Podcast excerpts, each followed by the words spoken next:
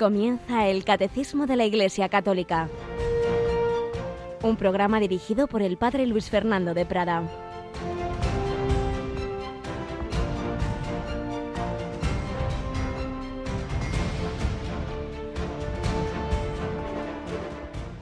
En aquel tiempo se apareció Jesús a los once y les dijo, Id al mundo entero y proclamad el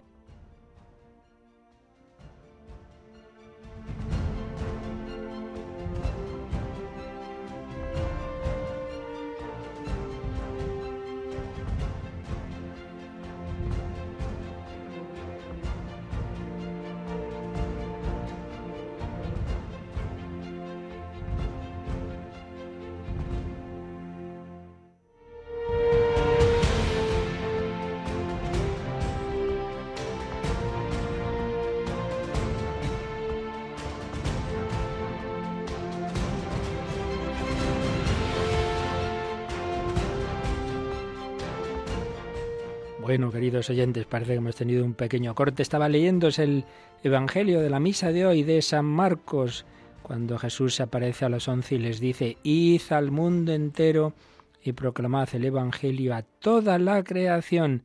El que crea y sea bautizado se salvará, el que no crea será condenado.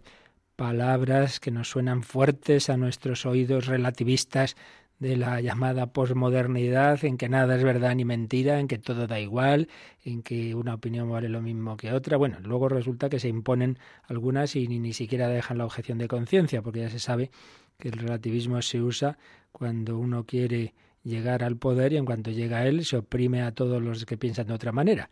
Pero en cualquier caso es el ambiente que tenemos hoy día en medio del cual, por supuesto, el Señor nos invita a proponer, nunca a imponer, pero a proponer sabiendo que las decisiones que uno tome, en ellas se juega la vida eterna, que no es ninguna broma. Los evangelistas, los apóstoles, los discípulos empezaron a anunciar el Evangelio al mundo entero y en pocos años había comunidades cristianas en todo el Mediterráneo y escribirá San Pedro su primera carta a algunos cristianos unas preciosas palabras que nos sirven, por supuesto también a los cristianos del siglo XXI. Revestíos todos de humildad en el trato mutuo, porque Dios resiste a los soberbios, mas da su gracia a los humildes. Así pues, sed humildes bajo la poderosa mano de Dios, para que los ensalce en su momento. Descargad en Él todo vuestro agobio, porque Él cuida de vosotros. Son palabras de la primera lectura de la misa de hoy de San Marcos, porque en esta carta, al final de esta carta de San Pedro, pues hace alusión a San Marcos. Cada uno iba poniendo su granito de arena, su testimonio, su predicación, incluso el escribir, como hizo San Marcos, pues el que probablemente fuera cronológicamente el primer evangelio que, se escribe, aunque hay quien piensa que fue un, un original en arameo de San Mateo. Bueno, tampoco nos importa mucho. Lo importante es que primero la Iglesia empieza a vivir, a trabajar, a anunciar, a predicar, y luego se fue poniendo por escrito en nuestra fe, con la inspiración del Espíritu Santo y a la vez con las cualidades humanas de cada evangelista, se fue poniendo por escrito lo principal de esa predicación y concretamente en el caso de San Marcos parece ser que recogía la predicación de San Pedro, que dice también en su carta, resistid al demonio, vuestro adversario el, el diablo, que como león rugiente ronda buscando a quien devorar. Resistidle firmes en la fe. Pues es lo que también pedimos nosotros al Señor, pedimos la intercesión de María para que seamos firmes en la fe y para que nos formemos en ella. Y por eso en Radio María, en todas las Radio Marías del mundo, pues hay estos programas del catecismo, del compendio del catecismo y otras diversas materias teológicas para formarnos, para estar firmes en la fe. También programas de diálogo de esa fe con la cultura, como esta misma noche un servidor a las 11, dice en Canarias tendremos el hombre de hoy y Dios, donde estamos hablando de qué pasa después de la muerte, eso de cuerpo y alma, la inmortalidad. Bueno, eso esta noche pero ahora vamos con el catecismo, con la compañía siempre grata de Cristina Rubio. Buenos días, Cris. Muy buenos días, padre.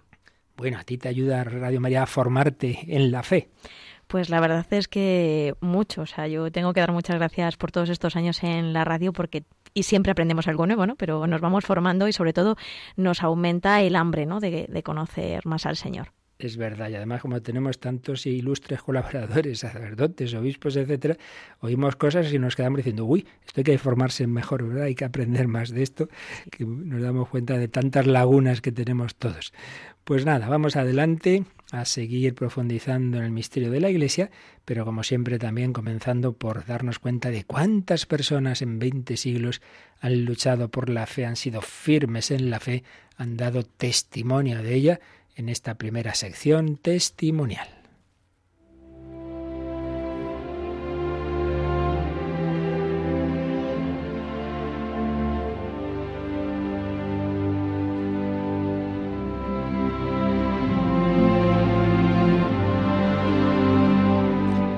Si ayer recogíamos del reciente boletín de ayuda a la Iglesia necesitada un testimonio de una mujer india, Hoy, en los artículos que hace bastantes años escribía el ya fallecido padre José Julio Martínez, también en alguno de esos artículos recogía algunos testimonios de ese mismo boletín, hace ya años, de ayuda a la iglesia necesitada.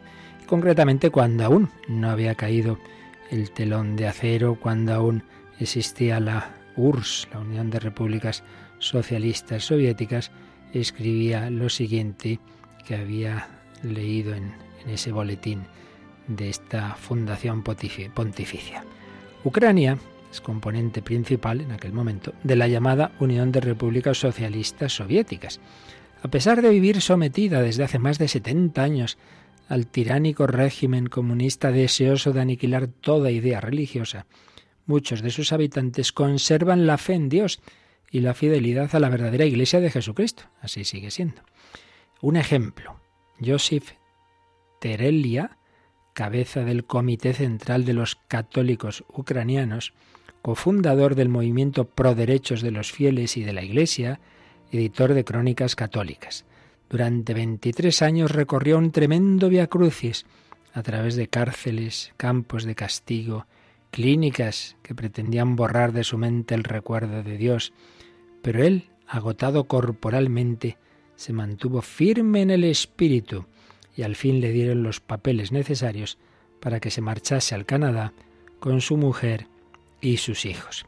Pero hizo primero una parada en Holanda, donde le aguardaba el padre Berenfried van Straten, el religioso premostratense que fundó esta fundación ayuda a la iglesia necesitada. El padre Berenfried tenía preparado albergue para que descansara Josip con su familia. Le había organizado una conferencia pública en La Haya y en el boletín de su obra compendiaba, como ahora veremos, las primeras impresiones de su encuentro con el exiliado.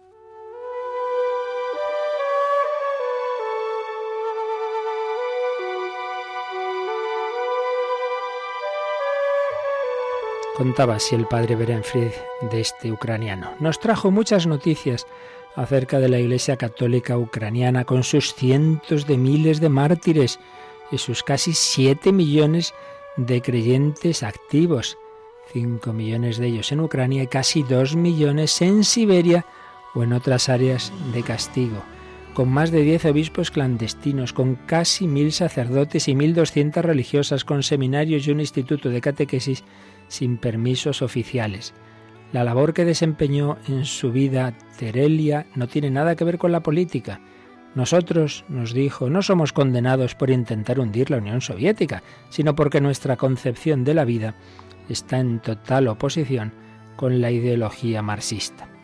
Y nos sigue hablando, sin que sus palabras descubran ni la menor huella de odio.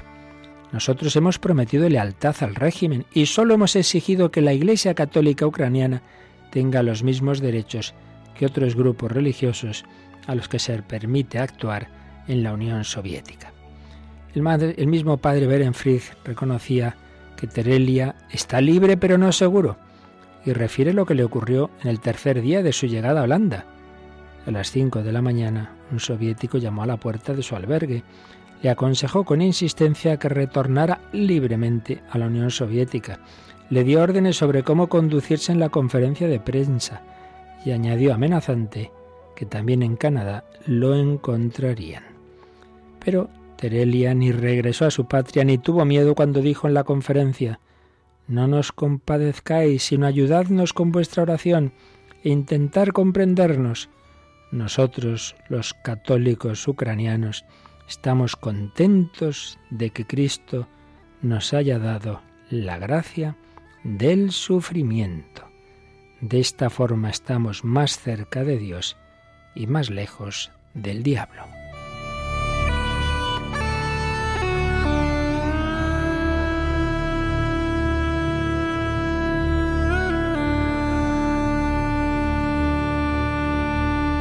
Menuda frasecita. Si dice San Pedro en su primera carta, resistid al diablo firmes en la fe, pues menudo ejemplo. Nosotros le damos gracias a Cristo que nos ha dado parte en su sufrimiento y así estamos más cerca de Dios y más lejos del diablo. Ojalá también nosotros lo hagamos así en esa lucha que todos tenemos. Ahí el Señor nos pide estar firmes en la fe. Y de repente en medio de su conferencia salió de sus labios esta oración. Oh gran Dios, qué maravilloso es poder vivir en esta tierra perversa a la que tú has venido y en la que has aceptado la muerte en la cruz por todos nosotros, incluso por aquellos que se oponen a ti. Amigos, seamos pacientes y alegrémonos de que Jesús nos salvará.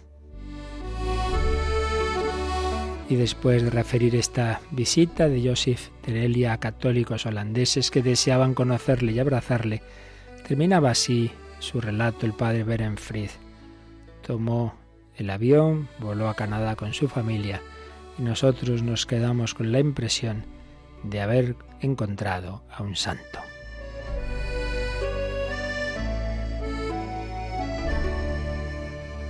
Pues sí, como nos ha dicho el Papa Francisco, hay muchos santos mm, que nunca subirán a los altares, que ni siquiera hemos oído hablar de ellos, pero que en el día a día son fieles a la gracia de Cristo. A veces en circunstancias extraordinarias muy duras, como esos católicos que sufrieron tanto bajo esos regímenes comunistas, sobre todo en la Unión Soviética y otros países satélites, pero también en circunstancias más aparentemente sencillas, pero en las que cada uno sabe qué cruz tiene y qué testimonio de fe en unión con la cruz del Señor está llamado a dar resistidle firmes en la fe a las insidias de Satanás y para ello unámonos con Cristo, como la vid y los sarmientos, como las ovejas que escuchan la voz del pastor y le siguen a donde quiera que vaya.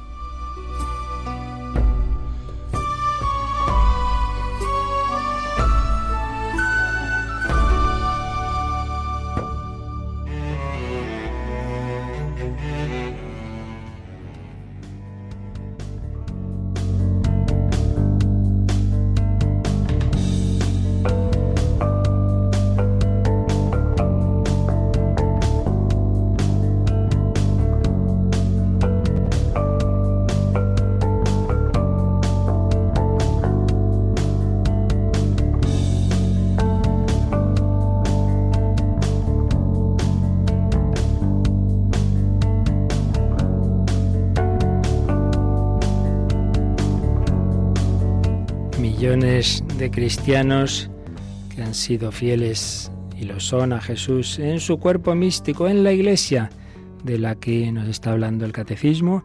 Estamos en esta parte del credo sobre la iglesia, la iglesia pueblo de Dios, la iglesia cuerpo de Cristo. Estamos ahí en concreto viendo qué matices de lo que es la iglesia nos aporta esta imagen del cuerpo de Cristo. En primer lugar, vimos que la Iglesia es comunión con Jesús, porque el cristiano no sigue a un personaje histórico lejano, sino a un vivo, a un resucitado. Y precisamente la Iglesia es el ámbito en el que podemos unirnos con Jesús, en el que escuchamos su palabra, en el que recibimos su gracia, en el que incluso le podemos recibir personalmente en cuerpo, alma, sangre y divinidad por la Sagrada Eucaristía, por la comunión. La Iglesia es comunión con Jesús. Y dentro de esta imagen del cuerpo místico, el catecismo va a desarrollar tres aspectos. Primero, que ese cuerpo es uno, un solo cuerpo, unidad del cuerpo de Cristo. Segundo, Cristo es la cabeza de este cuerpo. Y tercero, esta imagen se complementa con la iglesia como esposa de Cristo. Así pues, primero, un solo cuerpo. Y en un solo cuerpo, habíamos visto ayer el número 790, ya habíamos leído y comentado un poquito, pero nos quedamos a medias, el 791. Así que, Cristina, vamos a retomar donde nos quedamos. Releemos este número 791. La unidad del cuerpo no ha abolido la diversidad de los miembros. En la construcción del cuerpo de Cristo existe una diversidad de miembros y de funciones. Es el mismo Espíritu el que, según su riqueza y las necesidades de los ministerios, distribuye sus diversos dones para el bien de la Iglesia. La unidad del cuerpo místico produce y estimula entre los fieles la caridad. Si un miembro sufre, todos los miembros sufren con él. Si un miembro es honrado, todos los miembros se alegran con él. En fin, la unidad del cuerpo místico sale victoriosa de todas las divisiones humanas. En efecto, todos los bautizados en Cristo os habéis revestido de Cristo. Ya no hay judío ni griego, ni esclavo ni libre, ni hombre ni mujer, ya que todos vosotros sois uno en Cristo Jesús. Todos somos uno en Cristo Jesús, pero a la vez cada uno es cada uno y como decimos un medio en broma, cada uno es cada uno con sus cada unadas. Pues sí, el Señor, el Espíritu Santo, tiene esa capacidad que no tenemos los hombres de, por un lado, unirnos y, por otro lado, respetar las peculiaridades de cada uno.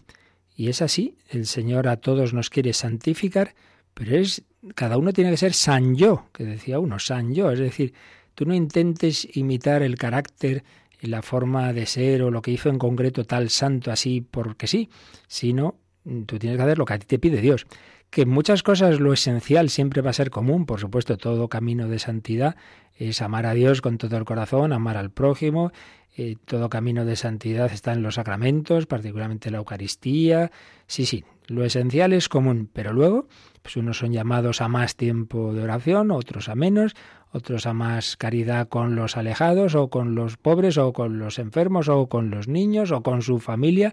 Obviamente unos son llamados al matrimonio, otros a, la, vida consagrada o al sacerdocio o, a vivir en medio del mundo en, en soledad digamos física, pero siempre sabiendo que estás con el Señor. En fin, que hay mucha diversidad en la Iglesia la misma fe, la misma fe, el mismo credo, sí, pero luego también desde siempre ha habido diversas escuelas teológicas, famoso por ejemplo en los primeros siglos se hablaba de la escuela de Antioquía y de la escuela de Alejandría, que en lo esencial obviamente coincidían, pero acentuaban aspectos del misterio de Cristo. La liturgia es la misma, los sacramentos son lo mismo, sí, pero existen también diversos ritos litúrgicos. El, más extendido, el que tenemos la mayor parte de la Iglesia, es el romano, sí, pero también hay ritos orientales católicos o incluso aquí en el mismo Occidente tenemos el rito ambrosiano o en España el rito hispano-mozárabe, etcétera.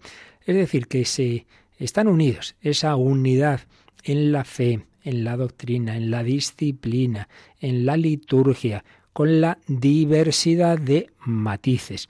Y es una maravilla porque eso es lo que buscan las naciones, los pueblos, por un lado, para que una sociedad en general y particularmente una nación que en los últimos siglos se, se organiza en lo que llamamos el Estado moderno, pues claro, la clave es que tiene que haber, para que cualquier comunidad y cualquier organización nacional funcione, pues tiene que haber unos principios comunes, claro, si no, eh, que es lo que nos une aquí, cada uno hace lo que le da la gana. Tiene que haber algo común, pero a la vez la clave está en que eso que nos une no sofoque la diversidad de, de los distintos grupos que forman esa nación.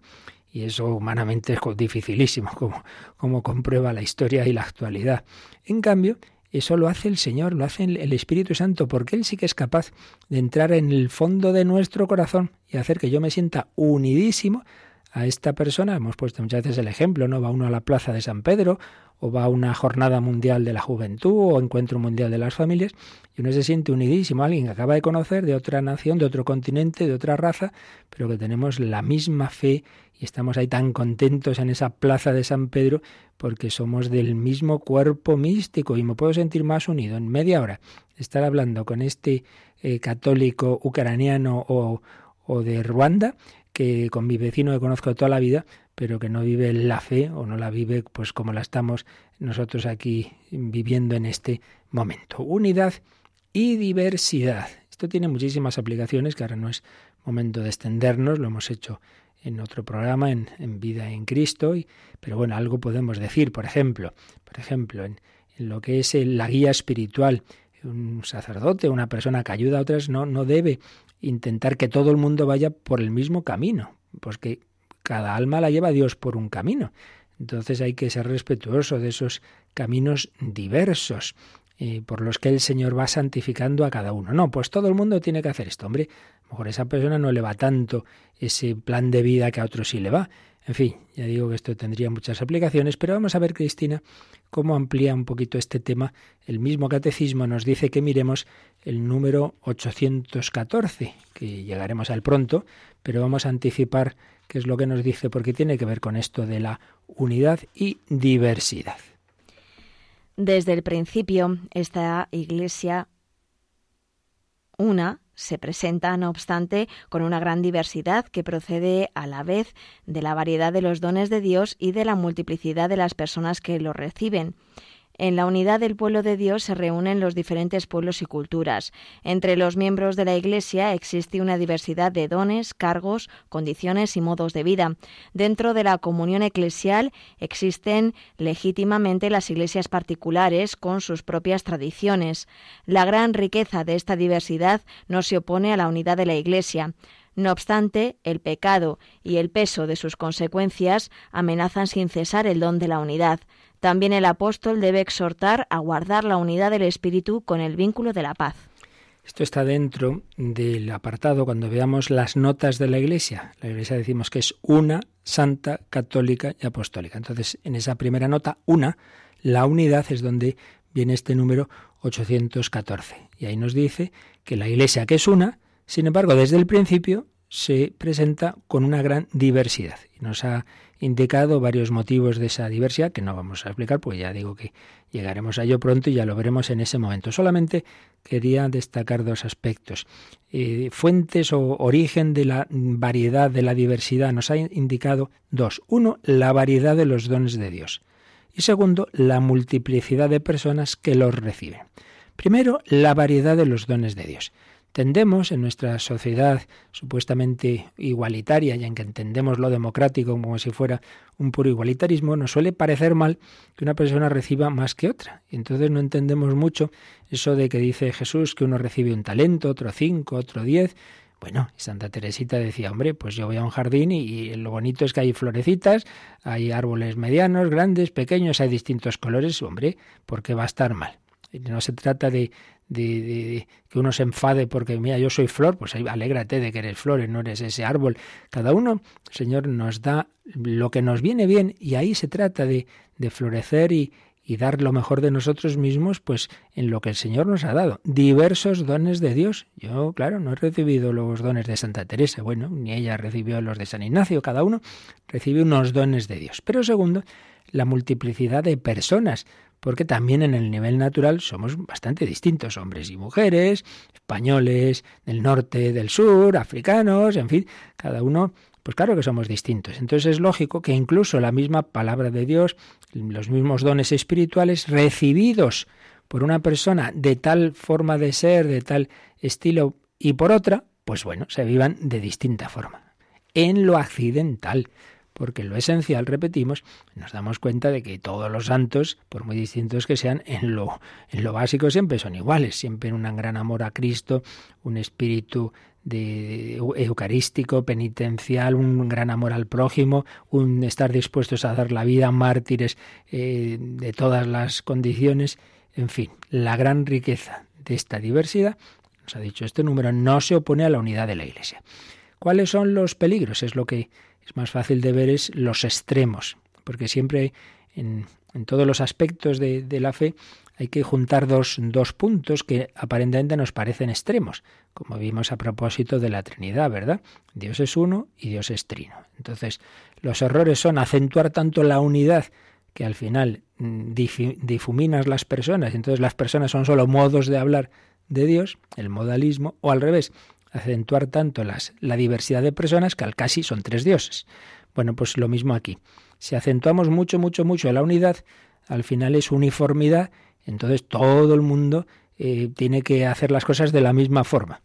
y entonces no, no, se, no se respeta esa, esa legítima diversidad. Pero hoy día más el peligro es el contrario. Como somos muy individualistas, acentuar tanto la diversidad que al final aquí ni hay una fe común, cada uno hace lo que le da la gana con la liturgia, con los sacramentos, nadie obedece. Oiga, pues eso no es la iglesia una. Y eso puede llegar al extremo del cisma, cuando uno se separan de la obediencia a los legítimos pastores, obispos, papa, etcétera, o la herejía, claro, cuando uno ya pues no comparte la fe, la fe que está lo que ha definido la tradición de la Iglesia, la, la Iglesia universal en sus concilios ecuménicos y una universalidad que también reside el carisma en el, en el sucesor de Pedro, en el Papa. Entonces, si hay cosas que dicen, mira, esto no es de lo opinable, esto es común, esto es la fe de la Iglesia, pues el que se separa de ella, pues ahí está rompiendo la unidad de la fe y puede incurrir en herejía. Esos son los peligros, pero siempre hay que unir estos dos aspectos, unidad y diversidad. Y otro número marginal, Cristina, que nos pone el catecismo, para ampliar esto, ese sí que está bastante más adelante, es el 1937, vamos a ver, 1937, y este número está en la parte moral, eh, sí. Bueno, vamos a leer la primera parte de este número simplemente para que veamos que eso ocurre también en el nivel natural, en el nivel de los pueblos, de las sociedades. Leemos ese número 1937. Estas diferencias pertenecen al plan de Dios, que quiere que cada uno reciba de otro aquello que necesita y que quienes disponen de talentos particulares comuniquen sus beneficios a los que los necesiten. Las diferencias alientan y con frecuencia obligan a las personas a la magnanimidad, a la benevolencia y a la comunicación. Incitan a las culturas a enriquecerse unas a otras. Sí, está dentro de en la moral es el séptimo mandamiento cuando se habla de la justicia social. Entonces, esto es otro punto, otro matiz muy interesante. Las diferencias precisamente deben ser motivo para la solidaridad y caridad. Este tiene más de tal aspecto, el otro tiene menos. Bueno, pues el que tiene más que comparta con el que menos. Este ha recibido más dones intelectuales, pues enseña al prójimo. Este tiene más dones materiales, pues da al necesitado. Y precisamente añade una cita, que yo creo que sí también la vamos a leer, porque era una mujer analfabeta, Santa Catalina de Siena, doctora de la Iglesia, que recibió muchos dones de Dios y el Señor pues la instruía y le decía palabras como estas que recoge aquí el catecismo. ¿En qué caso distribuyo yo? No, no, Cris, en el 1937 no dice yo no doy todas las virtudes. En el texto pequeñito de Santa Catalina de Siena. En mi versión no, padre. a ver si es que estoy yo con una versión antigua. Es que acaso yo empieza así. Ah, pues nada, nada, lee, tu versión que es la más reciente. Estaba yo ahora con un texto antiguo, sí. ¿Es que acaso distribuyo yo las diversas virtudes, dándole a cada uno todas o dándole a este una y al otro otra particular? A uno la caridad, a otro la justicia, a este la humildad, a aquel una fe viva. En cuanto a los bienes temporales, las cosas necesarias para la vida humana las he distribuido con la mayor desigualdad y no he querido que cada uno posea todo lo que le era necesario, para que los hombres tengan así ocasión, por necesidad, de practicar la caridad unos con otros. He querido que unos necesitasen de otros y que fuesen mis servidores para la distribución de las gracias y de las liberalidades que han recibido de mí. Pues sí, me aprovecho para indicar porque estas cosas que nos acaba de pasar ahora nos pasan con frecuencia. El catecismo se hizo una primera edición, luego se, publicó unas pequeñas correcciones y luego ya se hizo la edición que se llama típica, definitiva, en latín, porque la primera versión se hizo en francés, se tradujo del francés a las distintas lenguas, luego se hicieron las correcciones y al final es la edición latina. Y claro, un servidor por comodidad, porque el texto que tengo ya muy subrayado y trabajado es el primero y a veces se me olvida ver si en la edición definitiva han cambiado un poco la traducción y es este el caso, en efecto. Entonces, en cualquier caso, ya vemos lo que nos dice aquí este texto. El Señor le está diciendo a Santa Caterina de Siena que la ha repartido los dones de distinta forma. Pero precisamente, como decíamos antes, eso es motivo para practicar la caridad unos con otros, porque dice el Señor, he querido que unos necesitasen de otros. Y esto en todos los ámbitos, el ámbito material, en el ámbito intelectual, en el ámbito espiritual, pues, y esto es muy bonito porque nos ayuda a ser humildes. Nadie sabemos todo, nadie poseemos todo. Por tanto, todos debemos ayudarnos a todos. Esa desigualdad es motivo para la caridad. Esa diversidad debe ser motivo para la unidad. Iglesia de Cristo, Iglesia unida al Señor, Iglesia redimida por Jesucristo. Vamos a escuchar esta canción de grupo Gesed que nos habla de cómo el Hijo de Dios bajó a la tierra a desposarse con, con, con, la humanidad para hacer de ella su iglesia, su complemento, su cuerpo místico, de desposarse en la cruz, la novia del Cordero, el Cordero inmolado por todos nosotros, Cordero y Pastor, Pastor y Cordero. Él supo juntar a un tiempo en el altar, como dice una canción, esas dos dimensiones. Pues lo pensamos y agradecemos a Jesús que nos ha querido unir a Él.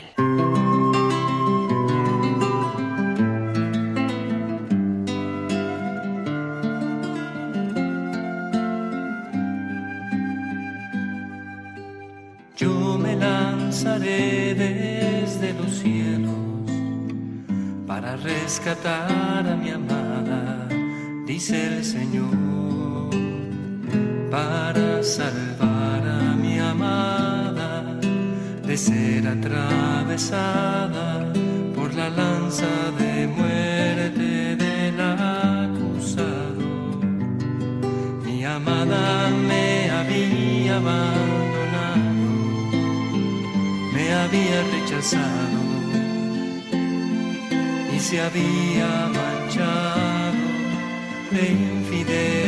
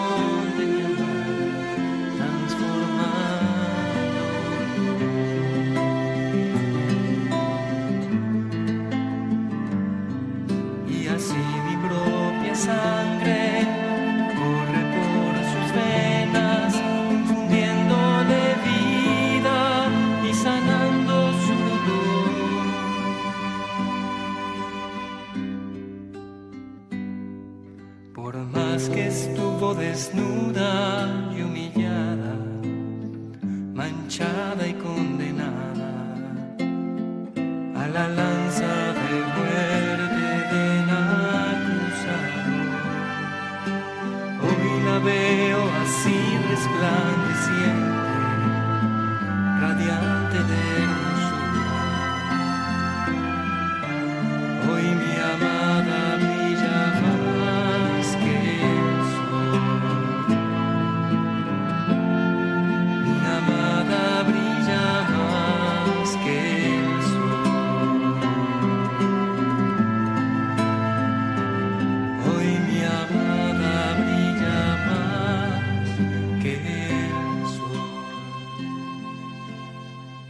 Están escuchando el Catecismo de la Iglesia Católica con el Padre Luis Fernando de Prada. La Iglesia es la amada del Señor Jesús, el esposo enamorado que ha dado la vida, la sangre para santificarnos. Acabamos de profundizar un poquito más, un poquito, porque esto daría para mucho, en esa diversidad dentro de la unidad que llena el cuerpo místico y aplicando esto a los caminos de santidad. Es un punto que, que el magisterio de la Iglesia, el Vaticano II y los papas posteriores pues han recordado que lo esencial de la santidad es común, pero también hay bastantes aspectos de diversidad.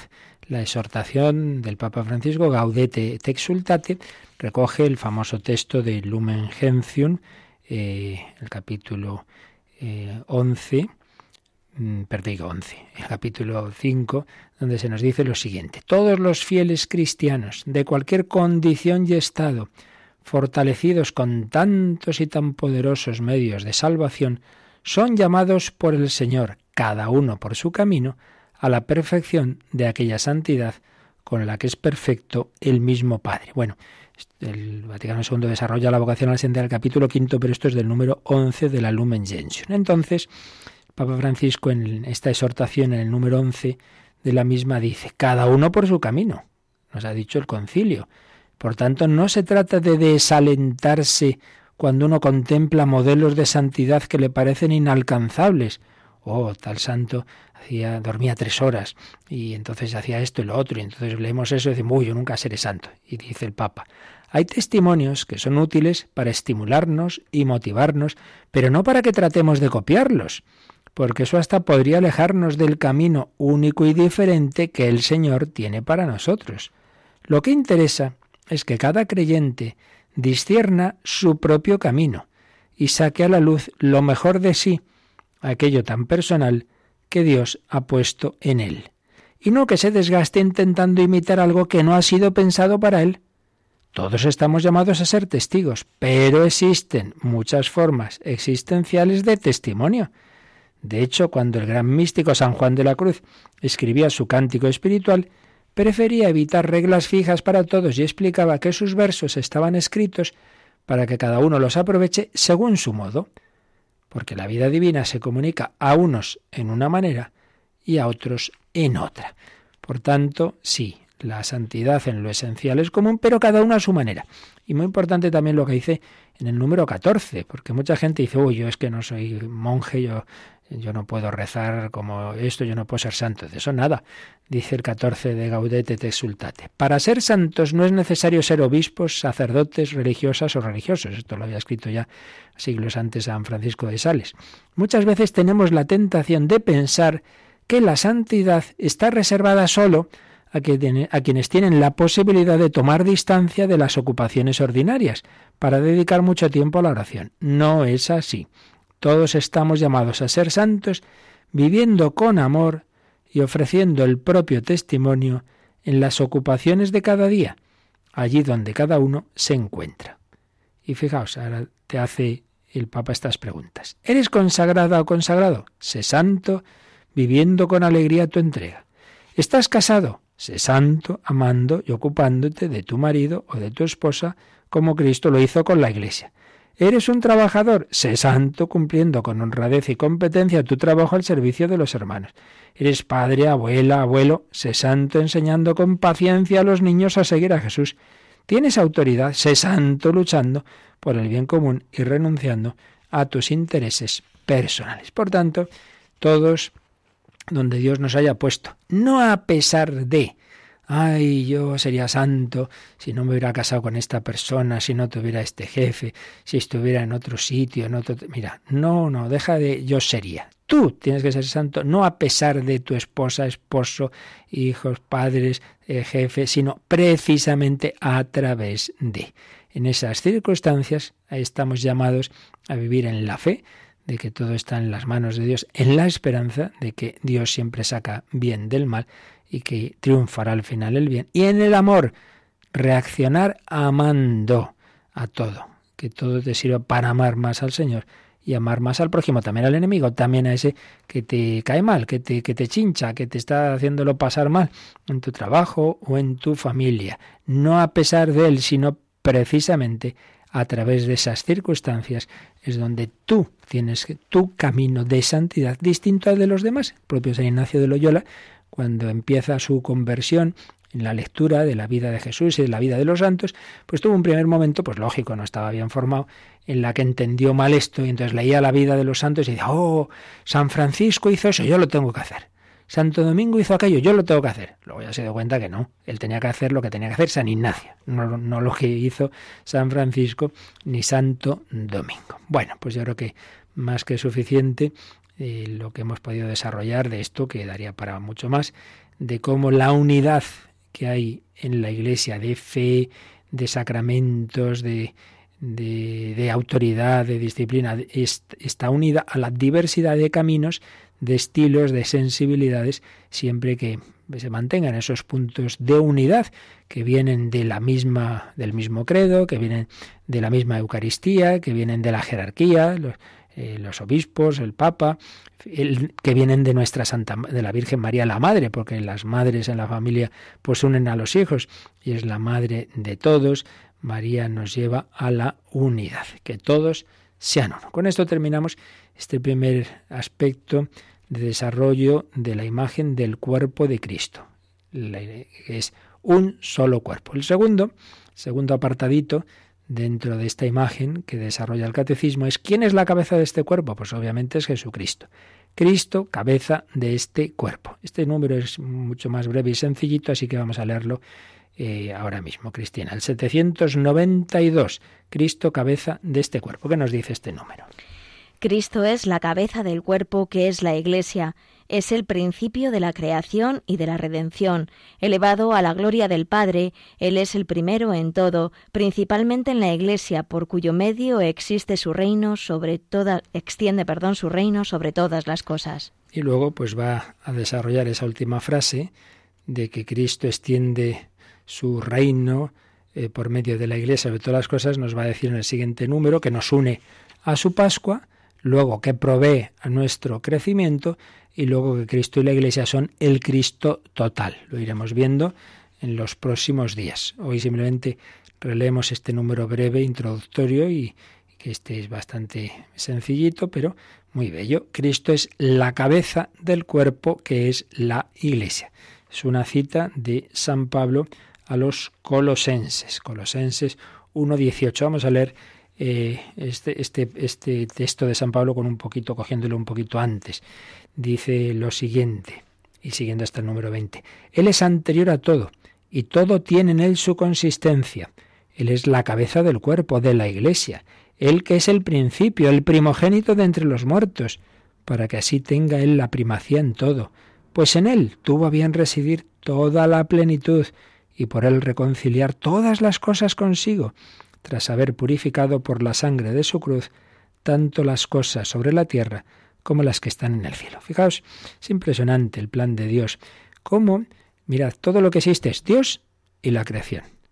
Y dentro de la creación, lo espiritual, lo material. Bueno, pues en Cristo está todo unido. Es Dios y es criatura.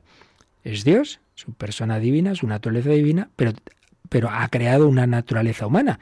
Hay una, un cuerpo y un alma formados en el seno de María, que en ese sentido son criatura. Es creador y criatura. Es Dios y hombre. Y esa naturaleza humana es espíritu y cuerpo, porque tenemos esos dos principios, el alma y el cuerpo. Bueno, todo está en Cristo, entonces es la síntesis de todo, y en él habita corporalmente la divinidad. Es Dios en un hombre, en un cuerpo humano. Por eso Santo Tomás adora a ese Jesús, a ese cuerpo que tiene llagas, Señor mío y Dios mío. Él es la cabeza del cuerpo. Y además es el redentor, entonces ha querido reconciliar todas las cosas consigo.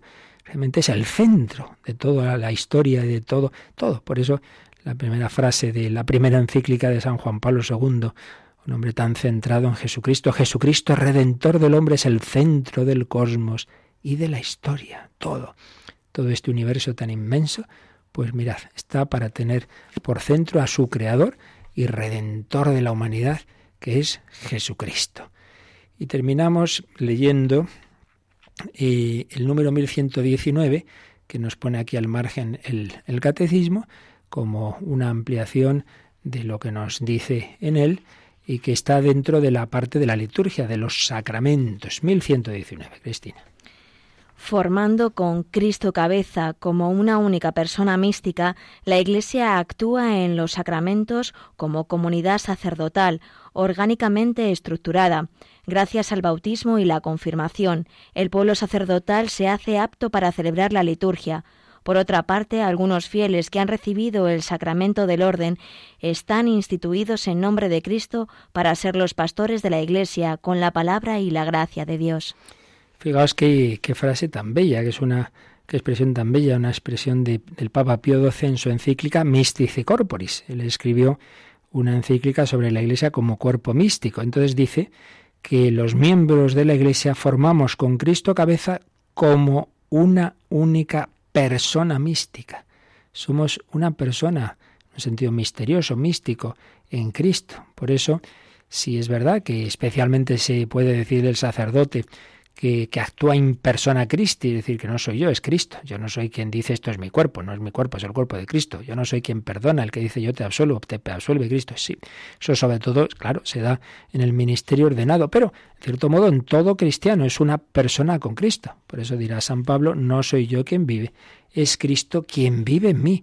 Somos como una única persona. Y entonces recibimos de Cristo, como ya vimos antes, sus características, si él es sacerdote, profeta y rey, todos somos sacerdotes en el sentido que ya vimos, amplio, de ofrecer nuestra vida, nuestras oraciones, profetas en el sentido de dar testimonio del Señor y reyes en el sentido de regir nuestra propia psicología y contribuir a la instauración del reino de Cristo en la tierra. Y esto particularmente gracias al bautismo y la confirmación que nos hacen pueblo sacerdotal, pueblo que celebra la liturgia y luego algunos fieles hemos recibido ese sacramento del orden que nos configura con Cristo ya también en cuanto cabeza, en cuanto guía, en cuanto pastor de ese cuerpo místico, porque Cristo es la cabeza de este cuerpo. Bueno, pues ahí lo dejamos y mañana vemos el desarrollo de esta idea, Cristo cabeza del cuerpo que es la Iglesia. Alegrémonos con el Señor, estamos llamados a vivir en su cuerpo, en su corazón, en su familia, unidos y a la vez con esa libertad y diversidad de los hijos de Dios. Te damos gracias y lo meditamos un poquito a la vez que podemos recibir vuestras consultas.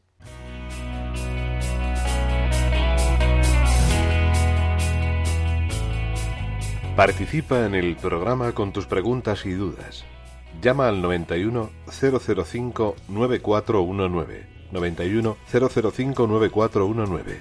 También puedes escribir un mail a catecismo arroba radiomaria.es. Catecismo arroba radiomaria.es.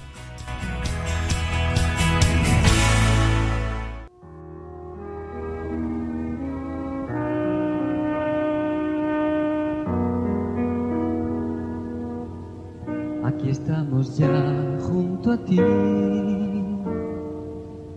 nos has llamado a esta ciudad y has querido tú estar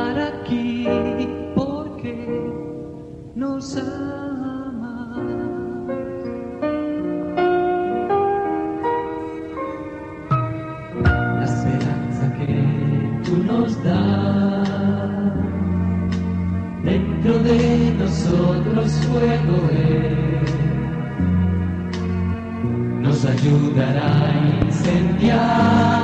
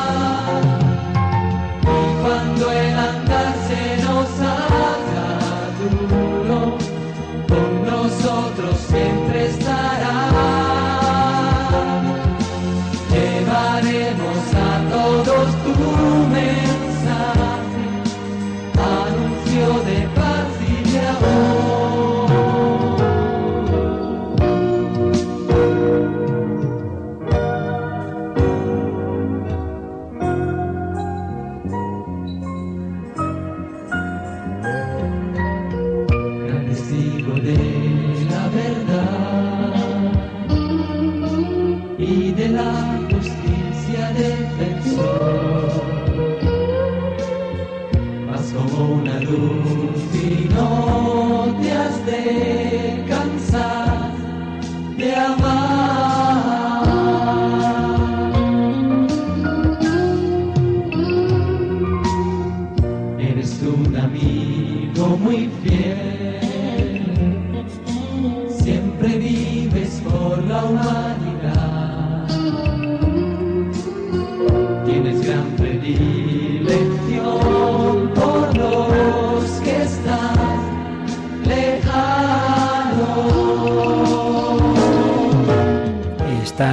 lejanos en el espacio muchos oyentes de Radio María a los que esta radio les ayuda.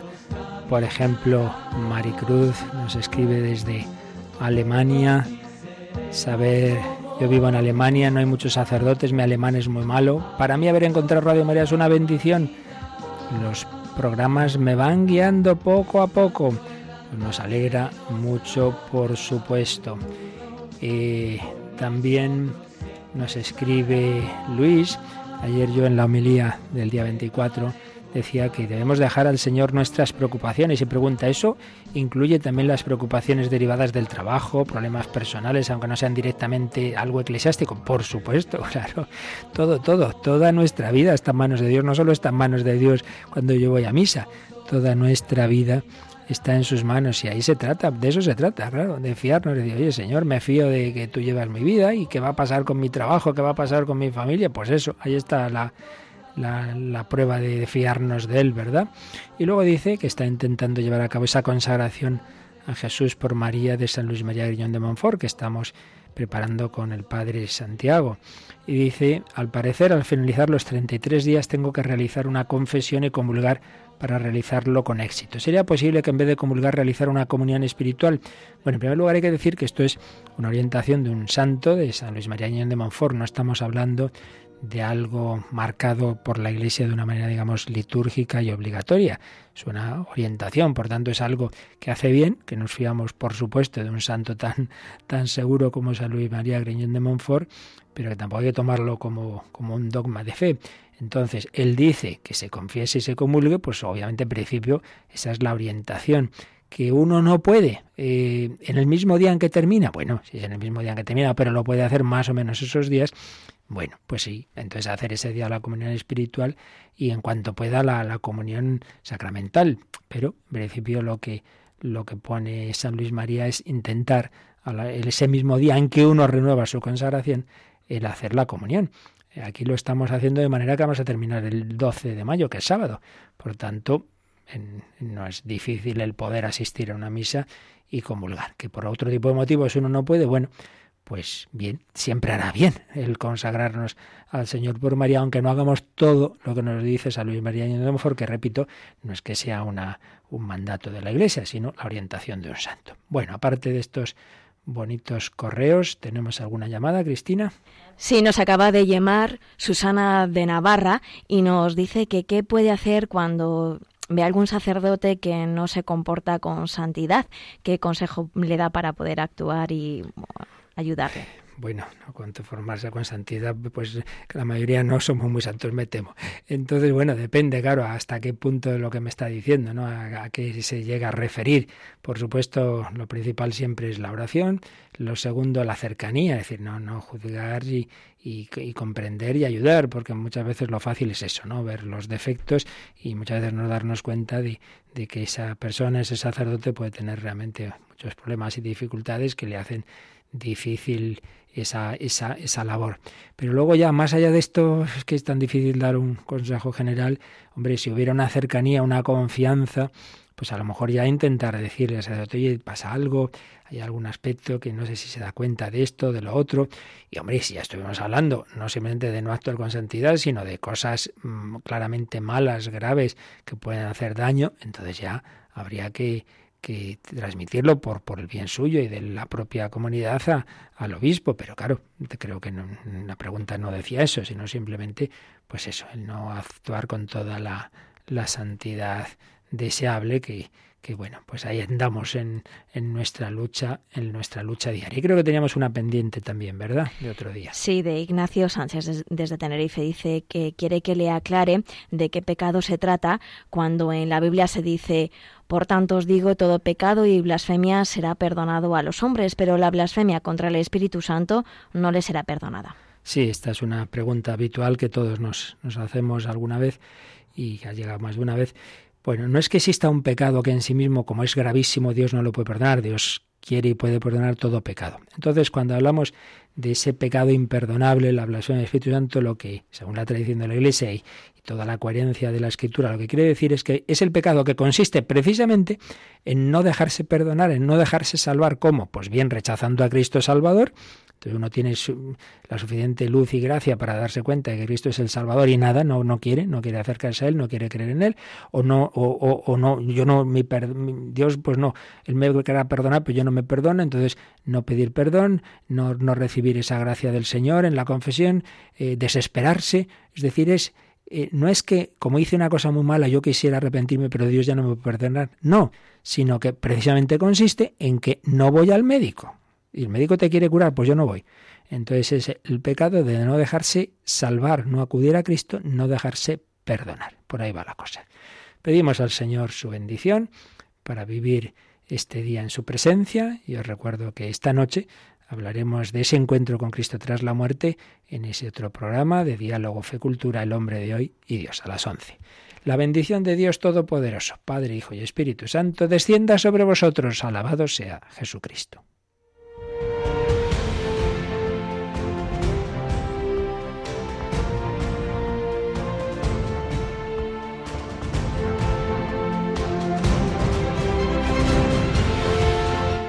Han escuchado en Radio María el Catecismo de la Iglesia Católica,